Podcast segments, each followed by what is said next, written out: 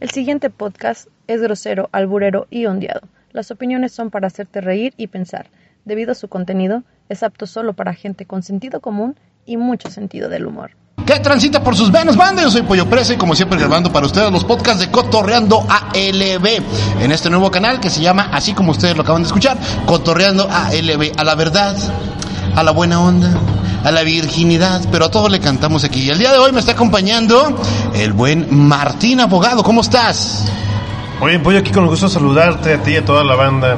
Espero que estén bien en sus casitas, oficinas o en cualquier parte que se encuentren. Y también me está acompañando aquí, pero así como que a la sorda, como que no queriendo, como que yo voy a opinar cuando se necesite.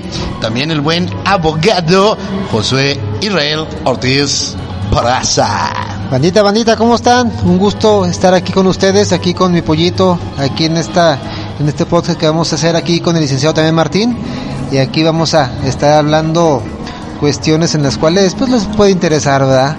Y le agradezco más que nada la invitación aquí a, a mi pollito. Pero el tema, ¿cuál va a ser, mi querido Martín? Porque hay mucho, hay mucho que desentrañar. Y sobre todo en estos días que ya estamos a, días, válgame la redundancia, de entrar a campañas como, como debe ser, como Dios manda, como quizá el peje manda. ¿Qué hay que hablar el día de hoy, mi Martín? Más que nada traemos el tema, esperamos que les agrade y también lo vayan escuchando y reproduciendo. Lo que tiene que ver con partidos políticos, campañas y COVID. ¡Bú! Primera pregunta para los dos, el que quiera contestar. ¿Qué tanto va a afectar el COVID y pandemia a las campañas políticas de 2021? Bueno, este, yo pienso, fíjate que en esas circunstancias y ahorita en las que estamos ahorita no va a afectar absolutamente en nada. Tú estás diciendo que gobierno y salud van a hacerse de la vista gorda con la pandemia y los semáforos rojos para hacer sus campañas? Algo así, algo así. Este, hemos estado viendo, bueno, aquí en Durango hemos estado viendo bajas, baja, bajos contagios, hemos visto bajas en las muertes. Este, tenemos los próximos 15 días en semáforo amarillo. Entonces, obviamente, eh, van muchos intereses de por medio. Lo que quieren es- son eh, que haya más afluencia de votantes porque pues son unas elecciones intermedias pero en las cuales mucha gente no sabe que son importantes para poder nivelar eh, en el Congreso, las diputaciones, senadores, pues para poder nivelar estas estas decisiones que de repente nuestro presidente de la República toma, en el cual hace y deshace a su voluntad. Entonces, ahorita eh, pienso que el COVID eh, lo van a tratar de ignorar un poco con el afán de que haya participación ciudadana en el derecho obligación que tenemos todos los ciudadanos, que es el voto. Oye, y hasta el gobernador del estado, ahorita tú comentas el presidente de la República, pero el gobernador del estado desde hace ya meses estaba haciendo protocolos y estaba haciendo una especie como de simulacros ¿no? para que, ah, este, miren, vamos a tratar de meter algunas clasecitas presenciales, olvídense, olvídense, un carpetazo al COVID. Yo lo veo así, Martín, ¿tú cómo lo ves? Fíjate que ahorita, como manejaba el Prime, yo creo que a diferencia de lo que él comenta, son elecciones muy importantes y voy a decir el por qué. El primer detalle que tenemos está en que hay varias gobernaturas en juego. Al día de hoy son las elecciones más grandes que se van a jugar en todo el país. Hay mucho poder de por medio. En ese orden de ideas, dependiendo de quien esté gobernando y los intereses de aquellos que quieren gobernar y aquellos que pretenden llegar al poder, es como veremos cómo se pongan los semáforos. Incluso llegamos al absurdo de que actualmente tenemos estados en color verde, ya con regreso a clases, como bien comentabas, Pollo, cuando la gente se está muriendo. Ahorita lo que está haciendo gobierno del estado, gobierno federal y toda la parte gubernamental es no hacer pruebas y de esa manera no tengo enfermos de COVID. Ojo, esa es la primera parte, pero dejen ustedes lo que viene poquito más adelante. La parte política se va a manejar y va a tener repercusiones en cuestiones económicas y en cuestiones de partidos de la siguiente manera. Si el gobernador va perdiendo las cuestiones que le interesan en su, en su estado, posiblemente cambie el semáforo para tratar de bajar el nivel o la intensidad de las campañas según en la parte en la que nos encontremos. La parte económica nunca les ha importado realmente. Y en esa parte, aquí tenemos este, el buen colega, que aparte de ser abogado, pues también es empresario, ya ha vivido de cerca esa cuestión de los semáforos. No sé tú cómo lo ves, Israel, cómo lo has vivido. Bueno, eh, como dice mi, mi, compañero Martín, este, pues como todo, hubo mucho, en cuestiones económicas tiene mucha razón eh, licenciado Martín, en cuestiones de que al gobierno le vale un pepino total la economía, así de sencillo. Eh, los que tienen su nómina, pues no, no se preocupan tanto, pero los empresarios, pequeños empresarios, microempresarios, eh, sí han batallado bastante. Incluso el año pasado, en 2020, cuando estuvo muy difícil aquí en Durango, que fue aproximadamente abril, mayo y junio, estuvo muy difícil para todos los empresarios, en el cual eh, muchos, muchos negocios se vieron afectados, pero a la vez también muchos, muchos negocios se vieron beneficiados. Si muchos giros se vieron, es más, muchos giros tuvieron ventas como nunca habían tenido, como nunca. Hola funerales. A uno de ellos, ferreterías, este, negocios de pinturas. Eh, eh, todo sí. Lo- Eh, gobierno municipal, estatal y federal. Estamos hablando de Durango. Municipal, estatal y federal. ¿Le ha importado la economía de las pequeñas y medianas empresas, Prime? Fíjate que no, no. Este, como siempre lo hemos sabido, los recursos, los apoyos que llegan a los empresarios o pequeños empresarios o microempresarios siempre se quedan en las mismas manos de los mismos familiares, de los políticos, amigos, compadres, conocidos. Eso te digo por qué. Porque nosotros solicitamos apoyo el año pasado y sí, veíamos esas noticias, tantos miles de pesos para allá, millones para acá, millones de apoyo para acá y en verdad como pues conocemos A- apoyos a las primas del presidente municipal. Ah, yo creo que sí, a las primas, porque acá a nosotros nunca nos llegó absolutamente nada. Apoyos a compadres del gobernador. Así es. Apoyos también a primas y hermanos del presidente de la República. Entonces, a lo que voy, eh, tienes todo, todo- toda la razón. A lo que voy es de que aquí todos los negocios, tanto como les fue mal, les fue bien, se la rajaron solitos. El gobierno, así, el gobierno dejó solo a los pequeños empresarios y empresarios en su totalidad. Ya ellos supieron de qué forma poder solventar, solventar los gastos de los muchachos para no poderlos correr, ¿verdad? Porque imagínense, o sea, las empresas hicieron un gran esfuerzo, las microempresas más. Entonces, las que de plano no pudieron, pues tuvieron que cerrar. Restaurantes, por ejemplo, los meseros, por ejemplo, los músicos, ellos no tuvieron nada que ver, nada. Taxistas, este, ferreterías, eh, hamburgueseros, tuvieron trabajo. Muchos tuvieron muchísimo trabajo como nunca, pero también hubo mucha, mucha sociedad, muchos empresarios, muchos trabajadores que se quedaron sin su empleo. ¿A los tres órdenes de gobierno les importa más la salud pública o les importa más este periodo de elecciones en 2021, Martín? Bueno, ya lo dice el meme ahí que está en Facebook y que todo el mundo imagino que ha visto, en donde aparecen eh, un montón de personas muertas y personas en campaña ya directamente con población abierta en la cual se encuentran bastantes personas y podemos decir que realmente lo que les importa más que la salud es la parte del poder. Por eso ahorita hacía referencia que según cómo vayan los candidatos de las personas en el poder, es según cómo se van a mover las cosas. Ojo, no en base a la economía, no en base a los muertos, no en base a todo eso, porque realmente actualmente se supone, digo se supone, porque no os digo que no pudiera llegar a ser, se supone que los muertos no votan. Así que realmente no les importa tanto eso, sino todos aquellos vivos que puedan mantener con sus clien- como clientelismos. Y vamos a ver una cosa muy importante en este Inter. Posiblemente, como estrategia de campaña de gobierno federal, trate de ahora sí empezar a vacunar a la gente en periodo, ojo, de campañas. Antiguamente, o vamos a ponerlo al día de hoy, no tenemos ni el 10% de todos los mexicanos vacunados. Y ahorita eh, el presidente que más mexicanos, mexicanos ha vacunado no es el de México, sino el de Estados Unidos. Que en aquel país se están vacunando a más nacionales que nosotros mismos. Semáforos eh, amarillos, semáforos verdes en algún lado, en algunos lados ya se habla hasta de regreso a clases. ¿Por qué? Porque eh, argumentan que en estos estados no ha habido más nuevos contagiados, no ha habido más muertes. ¿Esto será porque no se han hecho más pruebas o por estas neumonías atípicas, Prime? Fíjate que en lo que comentas es muy importante. Este, vamos a decirlo así. Como lo hemos comentado, vienen elecciones. ¿Sí? A los políticos les importan los vivos porque votan. Obviamente.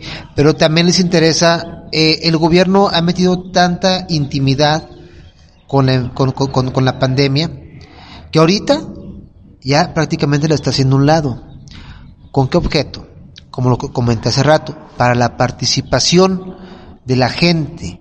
Porque si, si, si ahorita comentó el compañero Martín, de que sí va a ser una elección muy, muy, muy grande, van de por medio muchas cosas, entonces imagínense el gobierno metiendo intimidación, tantos muertos, tantos contagiados, pues imagínense nadie va a votar. Entonces ahorita... Por sí, ellos. por ellos, por los políticos, exactamente. Van a estar como lo que acaban de pasar en Venezuela. Que acaban de decir ahorita en Venezuela, eh, es increíble, no sé si lo hayan visto en redes sociales, que dice uno de los voceros del, del presidente Maduro, dice que acaban de hacer un convenio con el COVID. Para que, para que descansara una semana. para que descansar una semana. O sea, estamos llegando prácticamente a eso.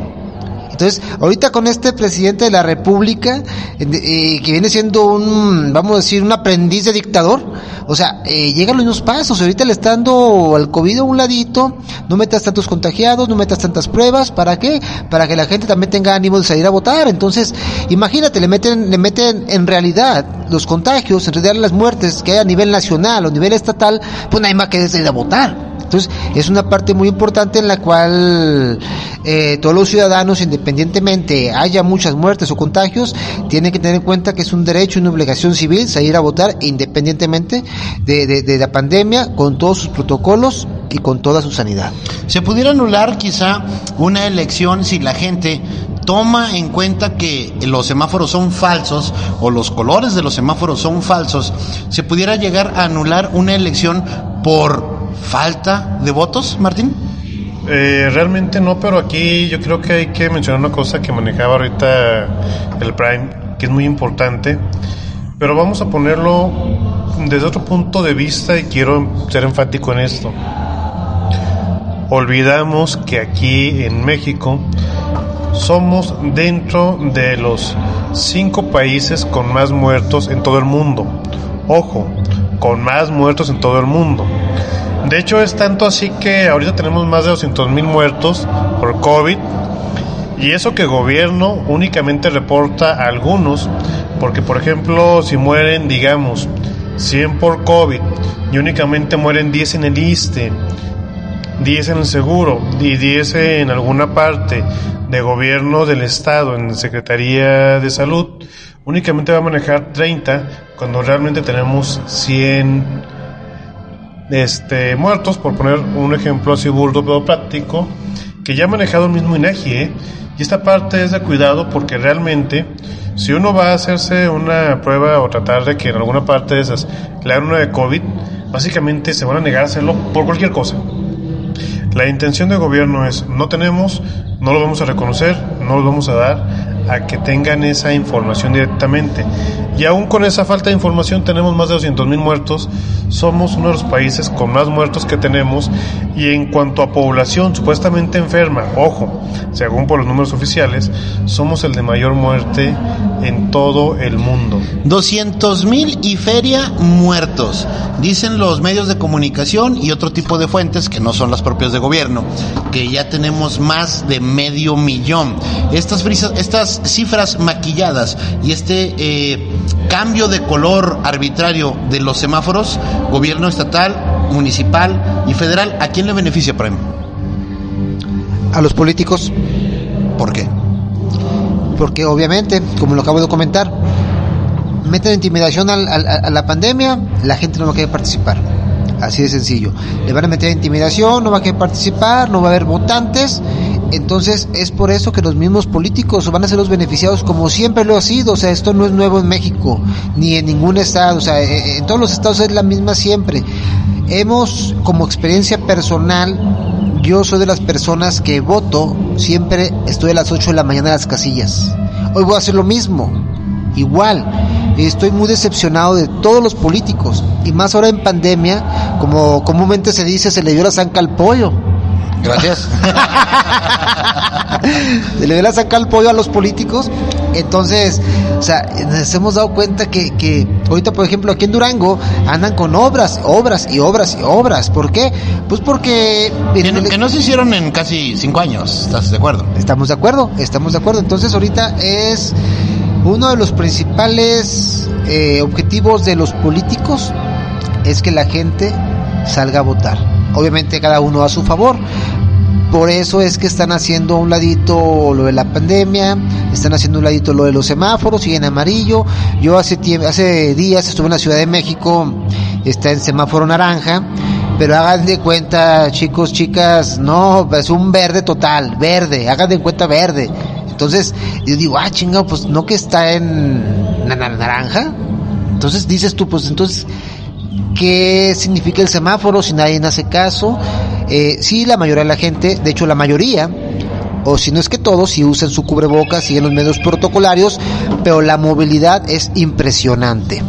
La 4T, el gobierno de la República, sobre todo Hugo López Gatel y el presidente, que cariñosamente le decimos el peje, se han encargado desde hace más de un año de decir que la pandemia no pega, que la pandemia no existe, que traigo mis amuletos protectores, que no uso cubrebocas, cuando ya sabemos que, o por lo menos oficialmente, al Peje y a Hugo López Gatel les dio COVID. Esta forma de querer negar la realidad le va a beneficiar o no a Morena en las próximas elecciones, Martín. Yo creo que no, pero hay un pequeño detalle que posiblemente se le va a beneficiar. ¿Y cuál va a ser? Ahorita manejaba que se habla de que va a haber más vacunación ahora en tiempos de campaña. Ojo, en tiempos de campaña. ¿Por qué es importante esto?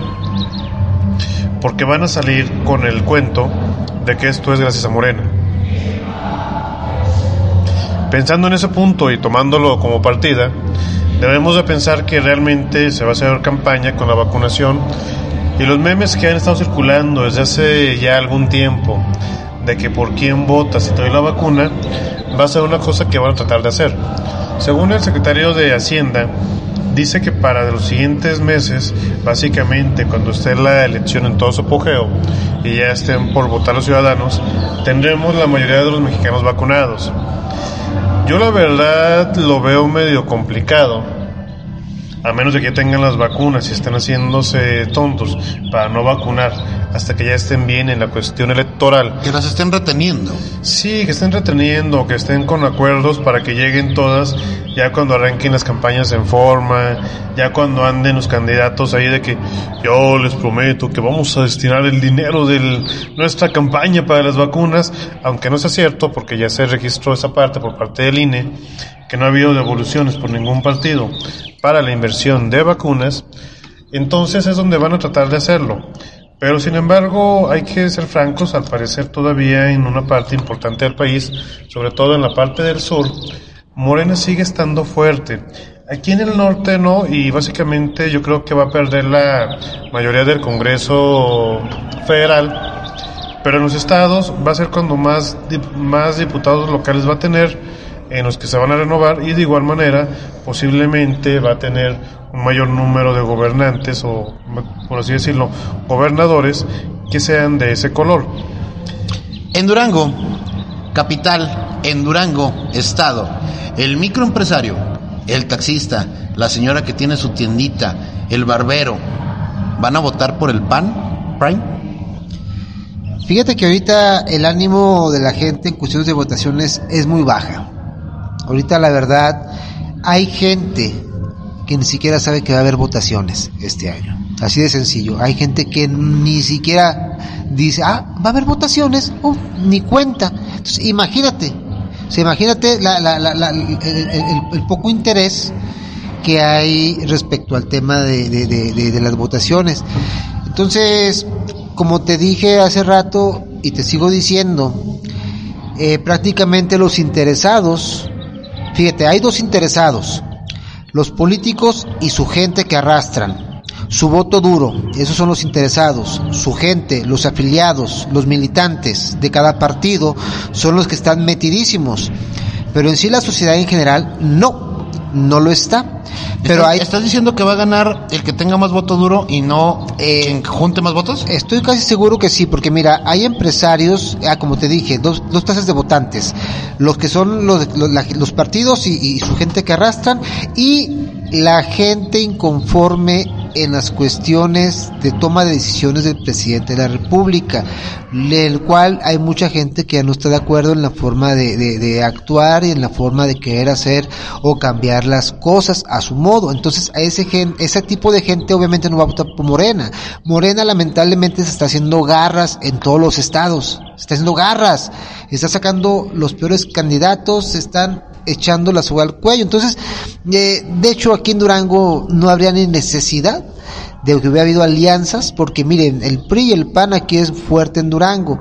Y me atrevo a decir aquí, en Durango, el, no soy, no soy priista, pero eh, viendo las circunstancias, el PRI pudo haber llevándose todo el carro completo, solo. Morena fue un partido político que se creó únicamente para que el PG llegara al poder y luego el PG se desentendió, Martín. Fíjate que yo creo que no, porque el PG sigue en campaña. De hecho, voy a decir una cosa, ahí posiblemente tengo una pequeña discordancia con nuestro buen colega, pero voy a citar este alguna película que decía y algún político también que decían que si un burro ponían un burro ganaban. Actualmente en algunas partes, en algunos gobiernos del estado se presume que ese tipo de cosas va a pasar. Van a poner a candidatos que posiblemente son de lo peor y estiman que van a ganar. Tenemos, por ejemplo, por poner solamente uno de varios, a Félix Salgado Macedonio, que es compadre del Peje, que según dicen los de Morena, que allá va a ganar en el estado en el cual él está participando, sin importar todo lo que hace. Querétaro, si mal no estoy. eh, no, Guerrero. Ah, Guerrero, perdón, Guerrero, perdón. Y también de igual manera vamos a poner ahí a el matón o el o en esta parte el que ha tenido más número de muertos que viene siendo el antiguo secretario de Seguridad Pública del gobierno federal, que también va como candidato a gobernador por Morena, que vamos a decirlo, eso según los que conocen, según los que saben, según los que se dicen políticos, es el PRIAN actual en Morena, porque ese candidato era, o ese candidato actual en su momento estuvo con Luis Donaldo Colosio dentro del PRI, luego se fue este al PAN con el buen Chente y actualmente está en Morena con el buen Peje. ¿Morena es la transformación o es más de lo mismo? Ay, creo que a mi juicio Morena es la excepción que tenemos gran parte del pueblo mexicano. El desilusionista. Sí, y está generando una cosa muy complicada, porque ahorita se vuelve otra vez al principio de decir, no hay que votar por un candidato bueno, sino por el menos peor. ¿Qué es el problema? ¿Cuál es el menos peor? Porque realmente, por ejemplo, tenemos a, en el estado vecino aquí de Nuevo León, en donde la candidata tiene, y ya se le acreditó también que tenía nexos con una tipo secta religiosa, que tenía esclavos sexuales, contrabando de mujeres, cuestión de pornografías, abusos sexuales y demás. Estás hablando de Nexium. Efectivamente. Que la candidata decía, no, yo nunca lo conocí, es más. Jamás. Cuando ya salieron pruebas de que efectivamente ella estaba en un rango dentro de la secta donde ya había entrado y conseguido gente y a esa gente había conseguido más gente. Sí, esa es la parte importante, porque aquí tenemos una cosa que llamamos más de lo mismo. Actualmente yo creo que la cosa que más desilusiona en política está que no hay realmente a cuál irle. Vamos a poner eh, el ejemplo aquí en Durango, en donde los partidos políticos tomaron a los candidatos en base a la gente más allegada dentro de los grupos de poder.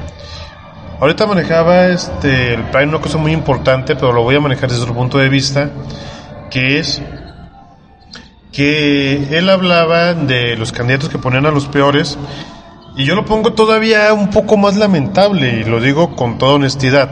Trataré de ser un poco hablando únicamente por mí. la mayoría de los ciudadanos, y dentro de esa mayoría yo me incluyo, no conocen a su diputado federal. Aquí en Durango tenemos una diputada que yo la verdad ni siquiera sé cómo se llama, la del cuarto distrito federal. Y curiosamente esa diputada se quiere reelegir. Yo no la conozco. Y le hice esa pequeña encuesta con personas de repente que me tocó por cuestiones laborales tratar. Oye, ¿conoces a la diputada federal? No. Mm, no. Brian, ¿tú conoces a la diputada de este distrito? La verdad, no. Y ando buscando la reelección. Así como ella, gran parte de políticos buscan conservar simplemente el hueso cuando nadie los conoce. Es lo malo de votar por partidos políticos sin ver quién es quien está dentro de eso. Elección intermedia, Prime, a nivel federal. ¿el Morena va a perder la mayoría? A tu predicción. Eh, sí. Va a estar, va a estar cerrado porque mire, ahí va. Eh, ¿Y por qué de repente me hablas de usted? siempre te hablo de usted, pelado. Sí. De repente se me ve el tuca, pero siempre te hablo de usted, tú lo sabes. ya ves, usted lo sabe, güey. Bueno, entonces, mire, vamos. ¿Va a perder Morena Vamos- la mayoría en el Congreso Mira. en esta elección? Ahí te va, ahí te va, ahí te va. Es un punto muy importante y no sé si Martín está de acuerdo conmigo. Ok. Eh, la mitad, la mitad, vamos a decirlo así, del centro, centro sur de México, este, Morena tiene muchos seguidores, muchos seguidores. Eh, entonces no se puede descartar una, una derrota total así de, de Morena. Se va a defender. Más sin en cambio sí se pueden eh, equilibrar, equilibrar este lo cuestión de, de los diputados y senadores, porque vamos a decir del centro norte para acá de México, eh, sí está la gente muy decepcionada del gobierno federal, pero sí en el sur Morena es muy fuerte. ¿Tú qué opinas, Martín? Bueno, yo en esa parte quiero hacer énfasis en un pequeño detalle que es muy importante. ¿Y cuál es este? La primera cosa, la primera cosa que tenemos este en particular ahorita actualmente es que a nivel federal sí va a perder la mayoría de diputados que tiene porque tiene una sobrerepresentación que legalmente está prohibida. De hecho, ya ahorita se puso el INE en el sentido de que ya no deben de tener esa sobrerepresentación. Estás hablando de chapulineo que hizo Morena con PT y con otros partidos de ya ganamos, nos salimos y nos, nos subimos el barco de Morena. Pues es que es lo que ya había manejado desde antes el PG, por ejemplo, con el mentado Juanito. Que llegó así de que, ah, aquí tenemos a Juanito, pero en cuanto gane va a renunciar porque el buen Juanito únicamente es un parapeto para que llegue mi candidata que legalmente no puede llegar o mi candidato que no puedo meter en ese momento y ya una vez que llegue por el partido que les guste. Dentro de ellos tenemos a algunos aliados para Morena, que puede ser por ejemplo el verde ecologista, que puede ser el PT o demás, que hacen el chapulineo que acabas de comentar tú y que legalmente no está permitido. ¿Por qué legalmente no? Vamos a ser francos. Aunque Morena ganó la vez pasada, realmente la mayoría no quería Morena. Yo estoy viendo los números. Tenemos un régimen en el cual es conocido como las dictaduras de los menos o la dictadura de las pequeñas mayorías. ¿A qué me refiero con esto? Digamos, si de 10 personas, 3 votan por uno y los demás votan por otros candidatos, quien manda son los tres, aunque 7 siete, siete votos hayan sido en contra de esos candidatos. Han sido diferidos. Han sido diferidos, es lo que es la tiranía de las minorías, que es conocida en la teoría política, y actualmente Morena tiene más diputados de los que votó la gente. Local y estatal. Vamos a obviar el tema de la elección intermedia de 2021. Prime, la siguiente elección que va a ser municipal y estatal, ¿el PAN va a ganar? Va a ganar la coalición. Va a ganar la coalición PAN, PRI, PRD. Indudablemente aquí. Pero aquí- es- esa coalición está hecha específicamente para estas elecciones de 2021. Si fuéramos por la libre, cada partido por su lado, ¿tú crees que el PAN ganaría en, en, en municipio de Durango y en estado de Durango? Eh, fíjate que, que ahí ya, ya se terminó el tiempo del PAN aquí en, en, en Durango. En Durango, eh, eh, y, y- y me atrevo a decirlo, el, muchos dieron por muerto el PRI. Incluso cuando el PRI en sus peores momentos, mucha gente se bajó del barco. Mucha gente se fue a Morena. Y se fueron a Morena, la mayoría. a- todos fueron a Morena. Tenemos, por ejemplo, eh, en lo local Iván Burrola, Estamos de acuerdo. More- eh, perdón, priista de toda la vida. Otniel igual, y hay muchos priistas que se fueron y se bajaron del barco para irse a Morena. Entonces, el PRI nunca estuvo muerto, y no soy priista, vuelvo a repetirlo, pero yo siempre he dicho, el PRI aquí en Durango tiene mucha militancia, mucho voto duro y tiene muchos líderes muy importantes, en el cual pienso yo que ahora en Durango este le va a tocar al PRI. Y hay un referente muy importante y que no quito del dedo de- del renglón, de mí te vas a acordar, el próximo gobernador de Durango va a ser Esteban, Ok. Esteban Villegas. Oye, ¿lo estás diciendo por una cuestión propia eh, o es por una onda, como ya tenemos el referente de Coahuila Hidalgo, donde el PRI arrasó? Eh, no, eh, tuve los, los antecedentes. Toda la sierra de Durango es priista. Aquí el PRI perdió por voto de castigo. Morena ganó por voto de castigo de la gente. Y el PRI estuvo así hundido, no muerto, pero por voto de castigo por, por el gobierno. Pero aquí Durango ha tenido buenos gobernantes priistas, muy buenos referentes. Eh, Aispuro incluso es, era priista.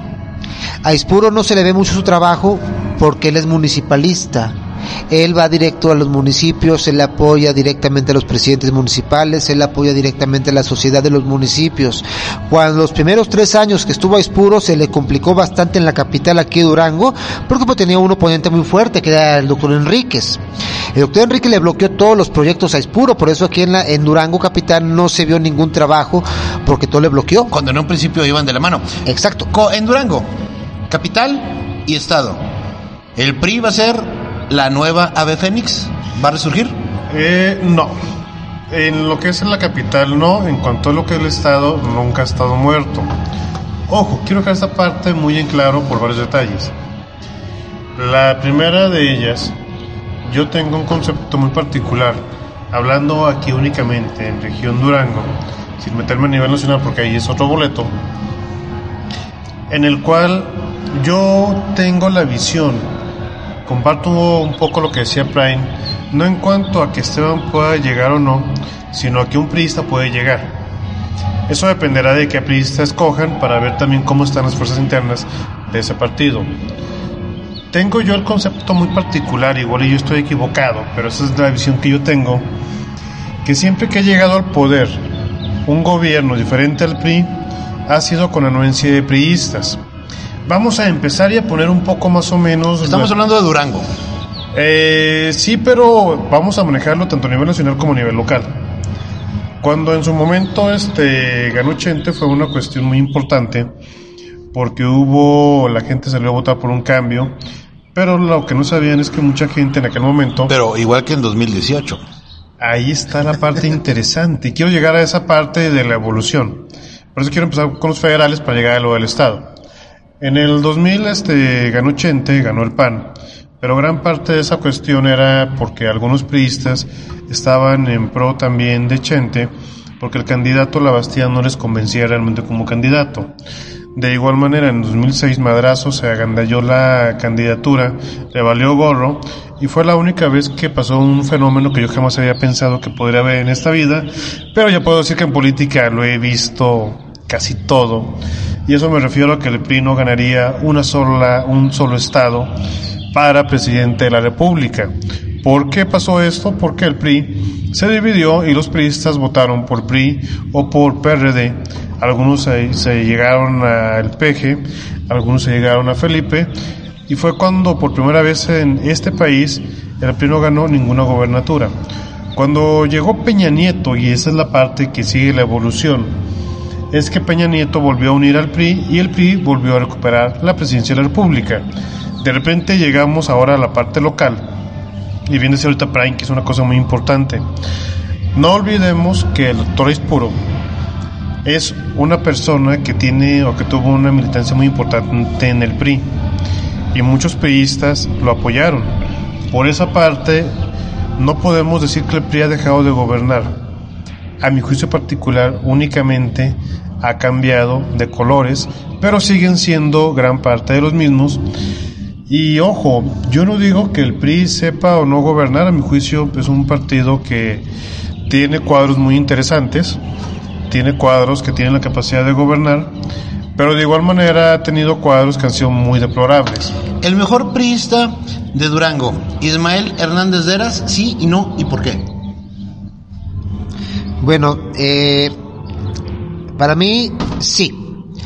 En todos los tiempos, e incluso eh, antes de que naciera, hay antecedentes de gobiernos priistas, siempre dominó el PRI, pero sí, una de las partes importantes y militantes y líderes priistas, sí, Ismael Hernández Deras ha sido un referente muy importante en Durango. ¿Por qué? Porque prácticamente él le dio un cambio a Durango. Él es muy inteligente, él no da paso sin guarache. Robó bastante dinero Ismael Hernández Deras, bastante robó aquí Durango. Es más, medio Durango es de él, todo Durango es de él pero tanto hizo por Durango en obras, en empleo, en infraestructura, que todo lo que se robó ni se notó por lo que hizo por Durango. Entonces, si vamos a un lado positivo, Ismael Hernández Deras le dio un cambio radical. ¿Estás diciendo que nos dio 100 y nos quitó uno? Algo así. Y como aquí estamos los duranguenses acostumbrados a que nunca nos dan nada, el día que nos dio y nos transformó, uff, quedó como, como el mejor eh, gobernante, mejor priista, mejor líder priista que ha tenido Durango, pero a cambio de mucho. Y mucha gente no se ha dado cuenta de eso. Gaby Hernández, hija de Ismael Hernández Deras, que ahorita se está posicionando precisamente como un perfil priista para muchas cosas que dependerán seguramente de la campaña de 2021. ¿Podrá seguir con el legado de su padre, Martín?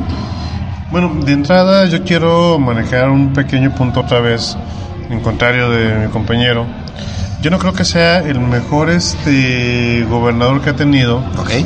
Ni tampoco el mejor priista que ha habido aquí en esta parte. Y voy a comentar por qué no. Tendría más bien que preguntarte yo, entonces, ¿quién ha sido el mejor priista? ahí está muy complicada la pregunta, pero a mi juicio particular, creo que el mejor priista que ha habido, así me podrán recordar algunas cosas. Pero ¿quién dio el cambio? Es que no es quien dio el cambio. Sí, es lo que importa a la sociedad, el cambio. La, la, pregunta es, ¿quién fue el mejor priista? A mi juicio, el mejor priista ya falleció. ¿Estás hablando de don Pedrito? No, ah, don Carlos Herrera. Ah, Carlos Herrera Araluz, de La Laguna. Carlos Herrera, y el segundo mejor priista, precisamente era Pedrito, en cuestiones diferentes. El que más se preocupaba por la gente era Pedrito. Sabes que te van a llover comentarios al respecto. Sí, me van a llover y me van a odiar. Y de hecho voy a decir una cosa de verdad. A mí Pedrito me causaba y me mojaba de él porque, porque hablaba así medio curioso y él quería, él quería, él quería que hubiera el ferrocarril de aquí. De una forma muy Durango, de hablar. Durango, Durango, Mazatlán, para que la gente, la gente fuera con sus gallinitas, porque pobrecitos, ellos, ellos también tenían derecho, derecho a ir a la playa. Cambio de pregunta. La, el fallecimiento lamentable, por supuesto, de Pedro Ávila Nevares, ¿fue una, un bajón para el PRI? Fíjate que no. No, en su momento no le no no no no le dio, es más, ni los le hicieron su homenaje por por su historia. Fue un luchador social en verdad, en verdad. Él, él fue un luchador social en verdad por la gente humilde, por la gente pobre. Él es verdad, sí, pero el PRI no resintió eh, eh, su pérdida, porque miren, si, si, si, si hubieran tomado en cuenta, a Perrito le hubieran, nunca, nomás lo utilizaron como cebo siempre, como cebo, como cebo. Era para que le hubieran dado una, una presidencia municipal mínimo y nunca le dieron la oportunidad nunca, nunca, nunca le dieron la oportunidad de, de, de una candidato, además, ni precandidato, vamos a decirlo así. Entonces, una persona que lo ameritaba y lo, y, y lo merecía por los logros y por lo, y por Pero lo que llegó a había ser hecho. diputado eh, federal, ¿no? Fue Creo dipu- que- diputado federal. No sé, sí, senador. De, de hecho, dio mucha pena cuando llegó a subirse a la tribuna. Ah, claro. Sí, recuerdo. Porque llegó a hablar, llegó a hablar de una cosa así medio curiosa y decía, no puede ser. Está hablando de la gente de Durango, de la capital. Cuando, si bien es un gran luchador social, a mi juicio no tendría que haber llegado como diputado federal, pero particularmente, yo en lo particular, sin que compartan mi opinión o que puedan estar difiriendo, yo creo que no perdió tanto el PRI cuando él falleció y voy a decir el por qué. Pedrito Nevares, la base que tenía era gente antigua, vamos a decirlo de esa manera, gente grande, abuelitos con el mayor de los respetos y gran parte Gente de la tercera edad. Ya no estaba muy capitalizado. ya estaba, ya habían fallecido. Entonces la parte más fuerte que él tenía ya había fallecido y por lo tanto ya no era tan importante para el PRI en esa cuestión. En cambio, por ejemplo, en la laguna, cuando perdió. Estoy escuchando, ya estoy viendo la lluvia de comentarios que va a haber al respecto, pero... Eh, en, la laguna, en la laguna, cuando perdió Esteban Villegas, fue porque Leti permitió que se perdiera en la laguna y ojo, voy a manejar el por qué. En esta parte podrán estar de acuerdo o no, y es parte de generar polémica, pero permitió Leti que se perdiera dentro de la laguna, la gobernatura, porque si bien la ganó en aquella entidad o en aquella parte de la región lagunera, no menos cierto es que por primera vez en mucho tiempo muy poca gente fue a votar. Y eso se debió por el poder que ella tenía y fue así que sí ganamos, pero no lo suficiente para dejarte como candidato Esteban Villegas porque yo, Leti Herrera, iba a ser la candidata y me tocaba. Entonces, en ese orden de ideas, Estamos de acuerdo que Leti Herrera no es su papá. no, pero todavía tenía la fuerza en aquel momento del legado de su papá. Y hay que hablar de momentos, porque no es lo mismo la fuerza que tiene una persona, un gobernador, alguna figura política o algún dirigente hoy que dentro de dos años. La política se mueve muy interesante y se mueve tan rápido que simplemente si ahora que viene el siguiente año la gente vota por si el peje se va o se queda, aunque digan las casas encuestadoras que él es muy querido por la gente, estoy más que seguro que la gente votaría porque él se fuera. Vamos a hablar de 2021. güey. La elección de 2021 en Durango. ¿La va a decidir la capital de Durango o la laguna? Prime. Eh, siempre hemos sabido que en la mayoría de las veces el que decide el gana es la laguna. ¿sí? Aquí en Durango Capital eh, siempre ha estado dividido, algunas ocasiones, algunas ocasiones sí, algunas ocasiones no, pero el gane se va a dar en la comarca lagunera, ¿Qué es más priista, la laguna o la capital? la laguna. ¿Y quién tiene eh, o quién va a generar más votos según tu percepción en esta elección que viene de 2021? ¿Quién va a generar más votos, la laguna o la, o la capital? ¿Y a favor de quién?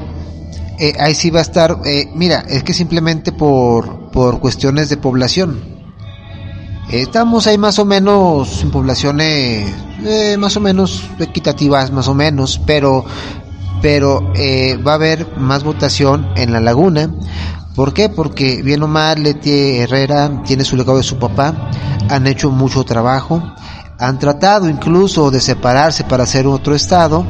Entonces ellos tienen la, la, la, la, la- economía a su favor, tienen todo a su favor, ellos no dependen de nosotros. Nosotros, Durango Capital, dependemos de la comarca, lamentablemente tengo que decirlo, aquí Durango somos un- un- una capital, somos, somos, vamos a, somos bodegueros, vamos a decirlo así, aquí no hay industria, vivimos del campo, somos puro, puro, puro repartidor aquí. La mera mata, lo mero bueno está en la comarca lagunera y todo eso lo ha forjado eh, don Carlos Herrera, en paz descanse, y su hija Leti Herrera, que ha sabido manejar eh, los intereses de la comarca lagunera, tan así de que toda la industria, todo el billete, todo el dinero, que es lo que importa, está de aquel lado. Entonces, Vamos, vamos a hablar del elefante en el cuarto, porque eso es una cosa que no podemos dejar de lado antes de que Sí, se nos acabe sí, el tiempo. sí, si me, si me los, regalas- si me regalas un minutito. los, los nexos con el narcotráfico son importantes para ganar esta elección de 2021. Antes de contestar eso, a mí me gustaría hacer un pequeño, como que, visión parecida. Ha- Haz lo que pero- quieras, pero no dejes de contestar la pregunta. Pero, eh, y vamos a empezar por esa parte. Creo que lo que maneja el Prime sería 100% cierto siempre y cuando habláramos de la cuestión del gobernador. Pero como en este 2021 únicamente van a ser presidentes municipales, diputados federales y diputados locales, no va a decidir la laguna porque tiene menos, menor población que Durango. Por lo tanto, Durango capital. Durango capital. Por lo tanto, como epicentro geopolítico, es más importante la capital que la laguna. Lo que tiene la laguna es que cuando estaba don Carlos Herrera, y por eso yo lo manejaba como un periodista importante aquí en la capital, bueno, aquí en Durango, mejor dicho, era porque manejaba una cuestión importante de diputados y también en cuanto a población era el segun- la segunda parte más importante que había en el estado y por lo tanto allá como eran unidos eran más que aquí en Durango que siempre estábamos divididos.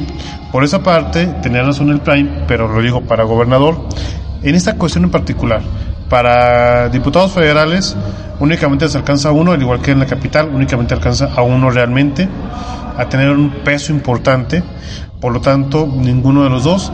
En cuanto a diputados locales, la capital tiene mayor número de diputados locales, por lo tanto, cuenta un poco más, por la forma en que está dividido actualmente.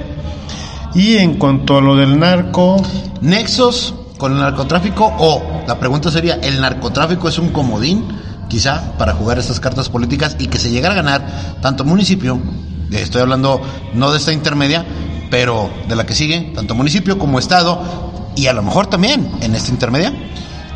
En la intermedia no, pero posiblemente en la que vaya a continuar sí. Y digo el por qué no.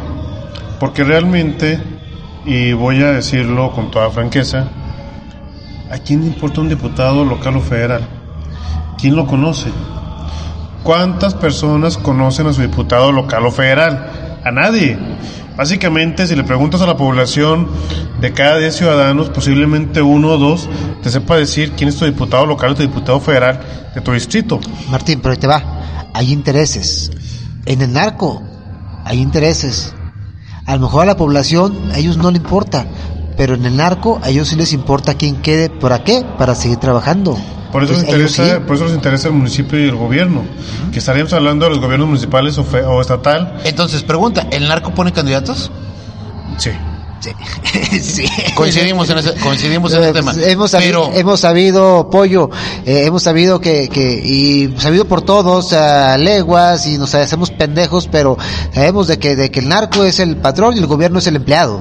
La pregunta entonces sería, Bueno, yo- si, el narco- yo- si narcotráfico, punto, ¿eh? si, el narco- si el narcotráfico patrocina campañas o candidaturas, ¿las gana? No, no precisamente las gana. ¿Tú cómo ves, mi Martín? Bueno, yo a diferencia de lo que decía Prime de que el, de que el narco era el que mandaba, el gobierno quien obedecía, yo digo que depende mucho de la región. Digamos, un presidente municipal tal vez de, no sé, Tayoltita, perdón, de, digamos este, algún municipio Un lejano. municipio.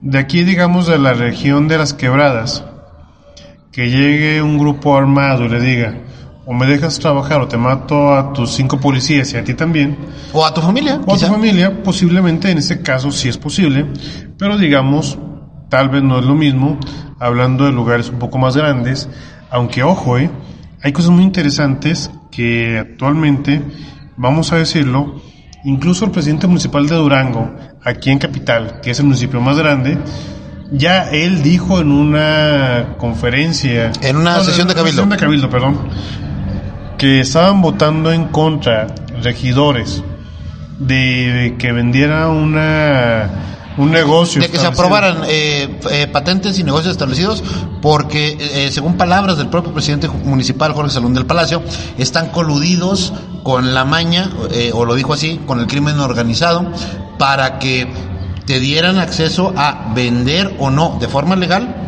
en algunos establecimientos porque había ventanas que estaban a los alrededores y por lo tanto la venta legal de estas bebidas iban a afectar a la venta de las ventanas, fueron sus palabras. Y en esa parte es lo que realmente tenemos como en consideración en el sentido de que si estamos manejando el hecho de que el gobierno sí tiene algunas condiciones que aunque no considere, digamos, el presidente municipal, porque en esa parte se establecía o se metía como condición el hecho de él decir, yo no estoy en favor de esos grupos, No quiere decir que la parte del ayuntamiento como tal no tenga ese tipo de nexos. Es algo muy importante de mencionar. Ojo, aquí en Durango, básicamente el comentario venía del presidente municipal en el sentido de yo no estoy con esos grupos delincuenciales, pero sé que a ustedes sí los tienen coartados y de igual manera sé que ustedes son mayorías y al ser mayoría no me permiten a mí hacer una cuestión que legalmente está bien para la población. Difieren un poco porque el presidente municipal en Durango, por lo menos Jorge Salón de Loese, tiene mayoría en su cabildo. Hasta hace poquito que se movieron algunas cartas por ahí, pero siguen teniendo la mayoría. Eh, la cuestión va a ser dependiendo de la autoridad que esté en el punto.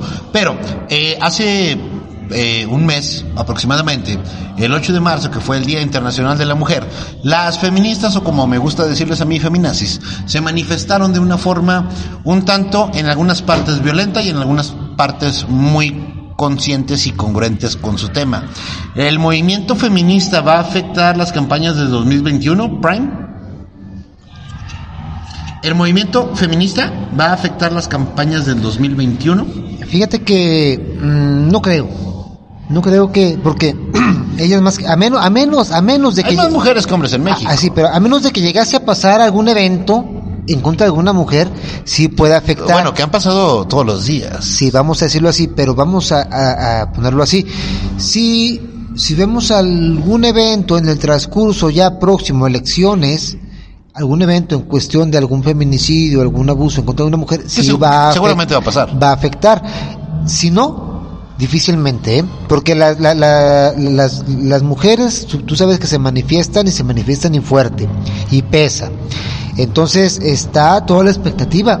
Ahí sí no, no se sabe si se puede afectar o no. Todo depende de las circunstancias y el momento en que puede pasar. ¿Al gobierno federal lo va a afectar la política feminista? Fíjate que, bueno, yo, respondiendo a la pregunta que ahorita te acaba de contestar Prime, también tengo una pequeña diferencia y pongo tres ejemplos, básicamente, conocidos a nivel nacional. Eh, dos de ellos y uno no, pero sí a nivel local. Aquí en Durango había una persona que lleva a ser diputado federal, que era Gamaliel Ochoa, y por acusaciones de una mujer que decía que la había acosado y demás, sin saber si sea cierto o mentira, ¿eh? No voy a juzgar en esa parte, no digo es verdad, no digo es mentira. Todo Pero- depende del cristal con que se mira. Pero, y ahí entra el pero, respondiendo a tu pregunta, era una cuestión feminista, le- lo bajaron de la candidatura por grupos feministas. Y ya tenía ganada la Diputación Federal y lo bajaron. Y hasta estábamos hablando en Durango de Lord Huevos con, con Toño Ochoa que hizo un, un desplante de cierta forma que yo no lo considero mal, sinceramente. Yo considero que fue su oportunidad de poner esa carta de huevos enfrente de quien se le puso. No creo que haya sido eh, necesariamente en contra de una mujer, se la pudo haber puesto a cualquiera. Fue una cuestión circunstancial, a mi punto de vista. ¿Tú crees que este tema afecte las votaciones? De hecho, yo creo, y por eso quería responder lo de ahorita lo del Prime. Yo creo que sí. Y les manejaba tres ejemplos. Ahorita ponía el local aquí en Durango, de una cuestión federal. Pero también ponía, o quiero poner, dos que tienen que ver a nivel este Dale, dale. federal este o nacional, vamos a decirlo así, como es la parte de la candidatura de Félix Salgado Macedonio. Ojo, compadre del peje. Vamos a ver si los grupos feministas tienen la fuerza para hacer que ese candidato no llegue cuando se supone que ese estado estaba ganado por Morena. Bueno, pero hasta hubo grupos feministas de mismo Morena que dijeron, saquen a Félix Salgado de la candidatura. Y el presidente el otro día dijo, no. y las mujeres, todas este grupo de mujeres feministas que está grabado, fueron como de, ay, este, bueno, al rato. No. Por eso vamos a ver si es verdad que afectó o no en esa parte, en ese en particular. Pero otro caso que también se dio y se dio muy a nivel nacional el escándalo fue de un tipo que tenía fotos con su hija, hay que decirlo lo depravado que realmente suena eso, Claro. porque se veía que tomaba a su hija como cuestiones sexuales, que uno decía, oye, espérate, no puedes tener en fotos así de tu hija cuando parece que la estás tomando como una mujer, porque realmente es una menor de edad y en cuestiones feministas esa circunstancia le pegó tanto que le quitaron la candidatura, uno, y dos, ahorita tiene orden de aprehensión por lo que hizo en su momento. En ese orden de ideas, yo creo que sí ha afectado. No sé hasta qué punto pueda llegar o no afectar, porque únicamente estoy dando tres ejemplos, pero no quiere decir que en otros casos no pudiera llegar o que realmente pudieran hacer la fuerza necesaria. Lo veremos en caso del tribunal, porque el tribunal electoral en nuestro país va a votar en favor de Félix, porque le van a poner ahí un poco de lana, le van a poner presión por parte de Morena, y lamentablemente el árbitro en materia electoral, que es el, el último árbitro, vamos a decirlo, o la última autoridad, que es el Tribunal Electoral, va a votar en favor de la candidatura de esa persona, aunque la gente esté en contra. El peje, querido Prime. AMLO. ¿Aprendiz de dictador o dictador en potencia? Aprendiz. ¿Por qué? Aprendiz porque está aprendiendo. Nunca ha sido dictador. Entonces no podemos decir que es un dictador porque no ha llegado a ese nivel. Sus ideologías se dirigen totalmente hacia, hacia, hacia allá. Hace poquito eh, dijo el PG, si la constitución no nos deja vamos a modificar la constitución. Eso es claramente una especie como de voy a hacer lo que se me dé mis pelotas. ahí está, ahí está un ejemplo, o sea, está un ejemplo de que si no me permite, entonces la cambio. Está como la película esa famosa, como la ley de Herodes, o sea, hágame la fregada. O sea, no estamos, eh, eh, no estamos en un Venezuela, estamos en un Cuba, pero él está tratando de cambiar de poquito a poquito. ¿Cómo? Empezando con los apoyos, dándole dinero a los que no estudian, a los adultos mayores les sube. Y a los que sí estudian también. También les está dando. ¿Por qué? Pues son votos. Claro. Son votos. Entonces es parte de un inicio de un socialismo. Entonces, yo digo que es aprendiz. Está tratando de convencer a la gente por medio del dinero. ¿México está preparado para que lo gobierne esta izquierda que quiere Andrés Manuel? Bueno, yo empezaría con respondiendo un poco la pregunta anterior. Y otra vez, pelón, y no, es que creo que tenemos un poco de visiones diferentes, pero van encaminadas en un sentido.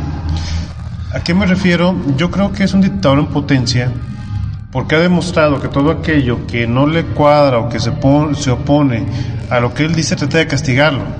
Porque tiene ahorita actualmente el poder en todas partes y sobre todo en lo que viene siendo la Cámara de Diputados tiene mayoría muy importante y en la Cámara de Senadores...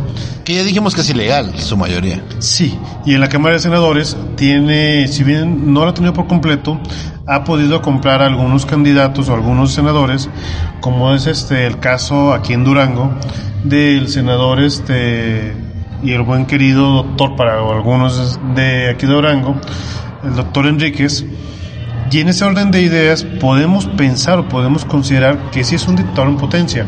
¿Por qué? Quien conoce la historia del peje sabe que el peje se crió con el antiguo PRI. Pero ojo, el PRI que era dictador fue llamado incluso por varios ideólogos, por varios este, conocedores de la materia, como la dictadura perfecta la del PRI porque en aquel momento tenía comprados a los de izquierda, a los de derecha. Es más, vamos a decir una cosa que a la mayoría de la gente no sabe y que me van a llevar críticas a lo buena gente, pero pónganse a estudiar y verán que tengo la razón. El PAN surgió de un priista. Claro. Gómez Murín era priista y era una persona que estaba dentro del sistema. Aquellos que se niegan a esa parte es porque no conocen realmente la ideología que había en aquel momento y el PAN lamentablemente surge en aquel momento. No digo que sea la evolución de todo el partido, hablo de los orígenes únicamente como una cuestión para legitimar o para tener legitimidad del proceso para las cuestiones de candidaturas, porque el PRI como se llevaba todo, generaron a un priista que organizara otro partido para que perdiera, pero él estaba dentro del poder porque era un priista dentro de eso. Los chairos, güey. ¿Verdadera fe o títeres sin cabeza? Ay, canijo, ahí sí. Pues mira, es que para mí son títeres sin cabeza. Para ti, Martín. Comparto contigo la opinión un 50% porque ahora la, la, pregunta que hace el pollo, yo creo que son los dos. Y quiero aclarar por qué. hay muchos que son títeres sin cabeza, como tú lo acabas de decir, y por eso tanto meme de que ponen a gente sin cerebro, gente de que... Ya estamos a punto de terminar el podcast y esta pregunta va a ser para los dos y tenemos dos minutos para cada uno. ¿Sale? Ok. Para que se vayan ahí programando, aquí está el contador de tiempo. Morena, si pierde la mayoría en el Congreso en 2021, ¿es bueno o es malo? ¿Por qué? Bueno, para mí es bueno. ¿Por qué? Porque así podríamos hablar de una verdadera democracia, algo equitativo, en el cual ahorita, por ejemplo, en las actuales circunstancias, eh, Morena tiene todo, el presidente de la República tiene todo el poder para hacer y deshacer y lo hemos estado viendo. Entonces, como todo, en todo se necesita un equilibrio, un equilibrio en el cual nos puede encaminar siempre a la democracia, porque de otra forma, pues sí, o sea, nos estamos encaminando a una dictadura y si sigue predominando el poder de Morena, lo que va a pasar es de que va a seguir haciendo el, nuestro presidente lo que él quiere. Entonces, si queremos seguir perseverando la democracia, necesitamos que haya, que las balanzas se nivelen para que pueda esto funcionar. Si no de otra forma, imagínate, no queremos llegar a un Venezuela. Cuba. Martín, eh, si Morena pierde o gana la mayoría en el Congreso en 2021, ¿es bueno o es malo? ¿Por qué? Yo creo y comparto la opinión de lo que decía el Prime, es bueno. Y Quiero para- hacer un paréntesis, primera opinión que comparten en todo el podcast. No, llevamos, lle- lle- lle- llevamos 12. Ah, ok, va, va, va. Al 100%, al 100% dos. Pero esta yo creo particularmente que es bueno porque realmente ahorita se ha visto con lo que tiene Morena que ha tratado de generar lo que ahorita comentabas, una tipo de dictadura. Todo, todo aquello que no le ha gustado al presidente lo ha tratado de quitar, lo ha tratado de amenazar. Incluso, yo no recuerdo desde Cedillo, ya en aquel largo, cerca del 94, que quitaran ministros, Del 94 al 2000. que hicieran modificaciones a la ley tan fuertes, o que amenazara a un ministro, como fue este en el caso de ahora del PG, que quitó a un ministro de la Corte, y que gran parte de las decisiones se ha visto que la Corte ha resuelto conforme a lo que ha hecho lo del PG. ¿Por qué? Porque tiene el poder de la persecución de lo del Estado, tiene la- el poder de la Cámara de Diputados, tiene el poder de la Cámara de Senadores. Por lo tanto, a mi juicio, estaría bien que perdiera la Cámara de Diputados Federales y que ganen los gobernadores que tenga que ganar. Siempre he pensado yo que la alternancia es buena. Dentro de eso puede dar la posibilidad de que la gente escoja y agarre lo que mejor le parezca. Última pregunta de sí o no. Cuando se acabe la presidencia de Andrés Manuel López Obrador, es el peje, ¿la gente volverá a votar por Morena, Frank? Sí. ¿La gente volverá a votar por Morena cuando se acabe la presidencia del peje, Martín? Sí, pero no. Sí porque sí va a votar, pero no porque no va a ganar. Exacto. Eso es todo por mi parte, banda. Yo soy Pollo Presa. Recuerden, síganos en todos estos podcasts de Cotorreando ALB, porque es a la verdad, a la, a la virtud, a la. Pero eh, el día de hoy estuvimos aquí cotorreando con temas muy intensos y que les agradezco a los dos invitados, tanto a Martín como al buen José Israel Ortiz, que estuvieron el día de hoy, a pesar de que había alguna especie como de, ya me voy, ya me voy, pero se quedaron toda la hora de podcast. Gracias, banda. Síganos en todas nuestras redes sociales. Yo soy Pollo Presa. Chido One, la vemos. Bye. Va.